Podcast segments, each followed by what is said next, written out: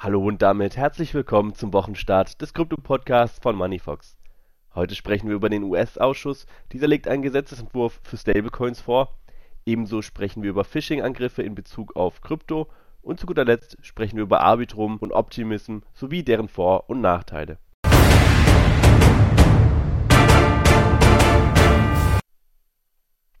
Kommen wir gleich zur ersten Newsmeldung. Das US-House Financial Service Committee hat einen Entwurf zur Regulierung von Stablecoins veröffentlicht. Hierzu soll zudem eine Anhörung am Mittwoch, den 19. April folgen, wie es auf der Homepage des Komitees heißt. Im Entwurf enthalten sei ein Moratorium für Stablecoins, die auf algorithmische Weise von anderen Kryptos gestützt werden. Dadurch will man Coins wie Terras implodierten UST zunächst auf Eis legen, bis ihre Funktionsweise gänzlich verstanden sind weiter will der Ausschuss mögliche Anwendungen und Auswirkungen von digitalen Zentralbankwährungen des CBDCs untersuchen. Bei der Anhörung am Mittwoch sind Vertreter der Kryptoindustrie als Zeugen geladen, darunter ein Mitarbeiter von Circle-Herausgeber des USD-Coins USDC und Jake Jawonsky von der Blockchain Association. Springen wir gleich zur nächsten Newsmeldung Kryptowährungsbezogene Cyberangriffe haben dazu geführt, dass sich Cyberkriminelle vermehrt von traditionellen Finanzen abwenden und ihren Schwerpunkt auf Phishing-Angriffe verlagern. Laut Kaspersky stieg die Anzahl der Phishing-Attacken im Zusammenhang mit Kryptowährungen im Jahr 2022 im Vergleich zum Vorjahr um 40 Prozent an. Es wurden 5.040.520 Angriffe identifiziert, im Vergleich zu 3.596.437 im Jahr 2021 bei diesen Angriffen nutzten die Angreifer gefälschte Websites und Kommunikationswege, die offizielle Unternehmen nachahmen, um Nutzer dazu zu verleiten, sensible Informationen wie private Schlüssel preiszugeben. Dies ermöglicht ihnen den unberechtigten Zugriff auf Krypto-Geldbörsen und digitale Vermögenswerte. Obwohl Kaspersky nicht in der Lage ist, vorherzusagen, ob der Trend der Phishing-Angriffe im Zusammenhang mit Kryptowährungen im Jahr 2023 weiter zunehmen wird ist klar, dass Phishing-Angriffe im Jahr 2023 weiterhin an Bedeutung gewinnen werden. Eine von Kaspersky durchgeführte Studie ergab, dass einer von sieben Befragten angab, Opfer von Kryptowährungs-Phishing-Angriffen geworden zu sein. Im Kontext von Kryptowährungen beziehen sich Phishing-Angriffe auf betrügerische Aktivitäten, bei denen Cyberkriminelle versuchen, sensible Daten von ahnungslosen Nutzern zu erlangen, um Zugang zu ihren Kryptogeldbörsen oder digitalen Vermögenswerten zu erhalten diese Angriffe können auf verschiedene Arten durchgeführt werden, aber das Hauptziel besteht darin, persönliche Informationen wie private Schlüssel, Passwörter oder andere Zugangsdaten zu entlocken.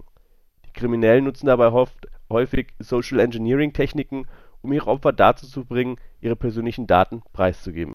Kommen wir gleich zu unserer letzten Newsmeldung, und zwar sprechen wir über Arbitrum und Optimism und warum Ethereum Second-Layer-Lösungen braucht.